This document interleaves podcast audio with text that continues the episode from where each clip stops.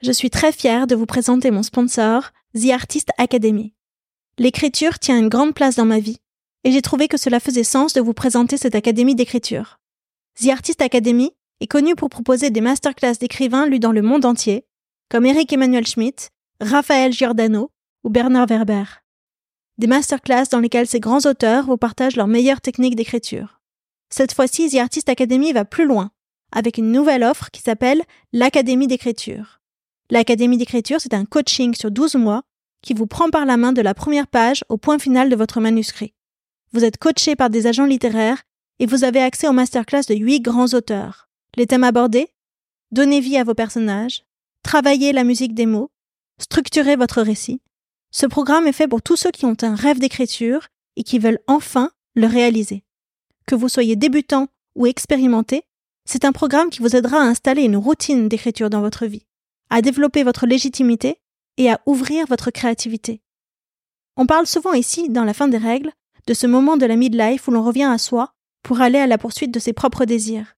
Si vous avez envie de rejoindre cette académie d'écriture, alors avec la fin des règles, vous aurez 10% de remise.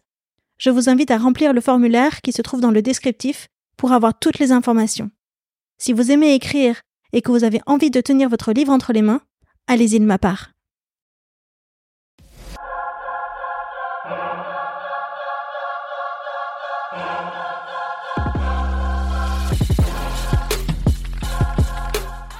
La fin des règles, c'est un espace de parole où les femmes se transmettent leurs histoires et déballent tout. La ménopause sert de point de départ pour parler féminité, transmission et tous les sujets que chaque femme doit redéfinir à la midlife. C'est un récit collectif qui se chuchote à l'oreille. La vie au travail, la vie au lit, les kilos qui ne partent plus, les nuits blanches, mais aussi la libération que cela semble représenter pour beaucoup de femmes. La fin des règles que l'on s'impose, des règles que l'on accepte, la fin des règles, quoi. Allez, venez.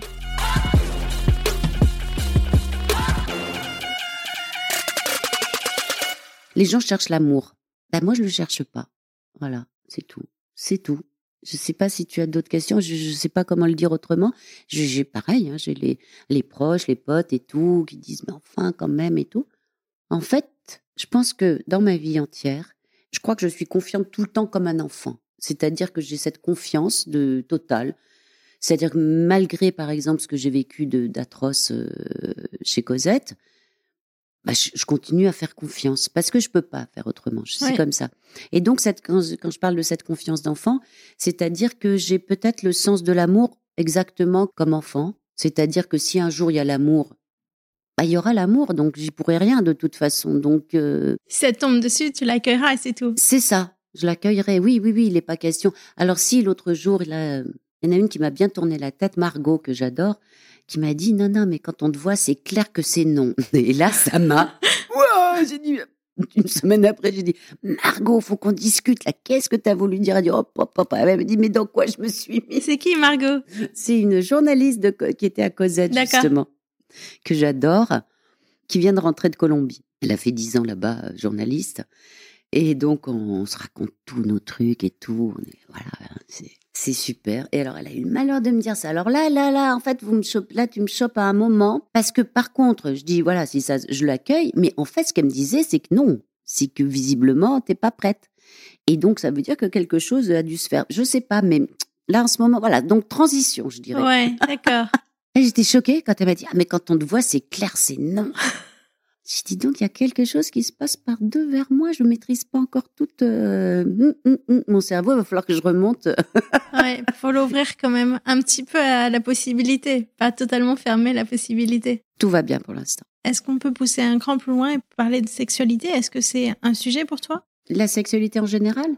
Pour toi, personnellement, comment tu vois la suite de ta vie là-dessus? Si tu dis que tu as pas d'amour, est-ce que tu as aussi pas de sexualité? Comment tu gères ça? Ah, j'ai très très peu de sexualité, bien sûr. Ça va avec, hein. c'est-à-dire que c'est là aussi pour avoir connu beaucoup de choses, euh, le plan d'un soir, euh, le tout ça, c'est il y a quelque chose qui se met en retrait parce que ça me fatigue d'avance. Ce qui me fatigue, c'est pas le rapport sexuel parce que ça encore, t'en aurais envie. C'est pas le rapport sexuel. Non, moi j'ai envie, c'est de l'étreinte. C'est l'étreinte qui me manque le plus C'est l'étreinte que je désirerais peut-être le plus.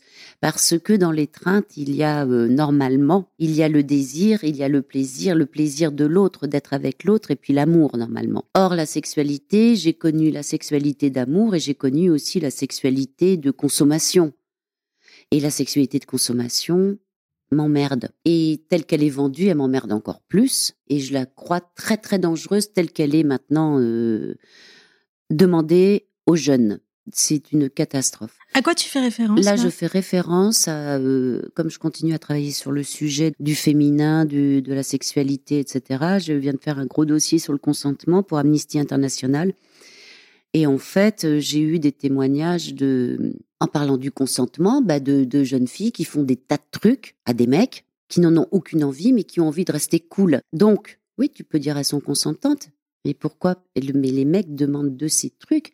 Et, et bien sûr, c'est pas qu'en vouloir aux mecs, c'est dire pourquoi ils veulent de ces trucs, parce qu'il faut aller les chercher quand même. Même moi, qui quand même, bon. Et en fait, ben voilà, il y a le porno, il y a tout ça, et ça fait que c'est vraiment très compliqué. Et puis aussi, les jeunes entre eux, les jeunes, je sais pas si je peux dire ça, parce que, en tout cas, quand jeune, je dis jusqu'à 30 ans à peu près, enfin les exemples que j'ai, c'est euh, une sexualité de bonne santé. Certains, c'est pour euh, être en forme. D'autres, c'est assez revendicatif aussi. C'est de, de dire euh, il faut faire l'amour, les femmes notamment, pour affirmer leur égalité.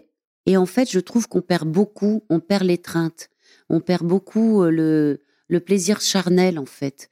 On troque un plaisir très physique, on troque l'amour, la tendresse contre du, sexe, uniquement du sexe. Et ça, je l'ai eu aussi. Euh, j'ai un copain qui est homo, qui est sur les sites et tout. Et il me dit, mais tu peux pas savoir. Il est sur les sites homo. Il me dit, ah bah, je veux te dire, il me dit, à 40 ans, t'es dehors. De toute façon, euh, voilà, c'est raciste comme tout et tout. Je dis, mais pourquoi tu fais ça? Je lui dis, je comprends pas parce que c'est quand même fréquent. Et il me disait, parce que c'est plus fort que moi, etc. Et je lui dis, mais est-ce que tu es d'accord que quand on aime quelqu'un, le faire l'amour devient vraiment le faire l'amour et pas du sexe, c'est le faire l'amour complet. Enfin, je sais pas, c'est une complétude, quoi, c'est un truc. Et elle me dit, mais c'est parce que j'ai connu ça et que je l'ai perdu que je m'acharne à, comme une sorte de vengeance d'exulter. Et là, ça y est, il est à nouveau en couple. Et alors là, c'est l'extase euh, totale, quoi. Donc voilà, j'avais organisé un gros dossier euh, orgasme ou orgaste. Est-ce que l'orgaste existe? Il est très peu connu. Bah, Qu'est-ce que c'est? C'est la consommation du sexe, tout simplement. Donc effectivement, un clitoris, si vous le, je sais pas, même avec un tabouret, vous arrivez à jouir. Si, si vous le, si vous savez bien l'utiliser, vous pouvez, vous pouvez prendre vos doigts, vous pouvez, euh, tout ça existe. Donc, euh, mais en revanche, le déclenchement de de de de, de cette ivresse euh, d'étreinte, de sexe et de, c'est, c'est, ça c'est merveilleux.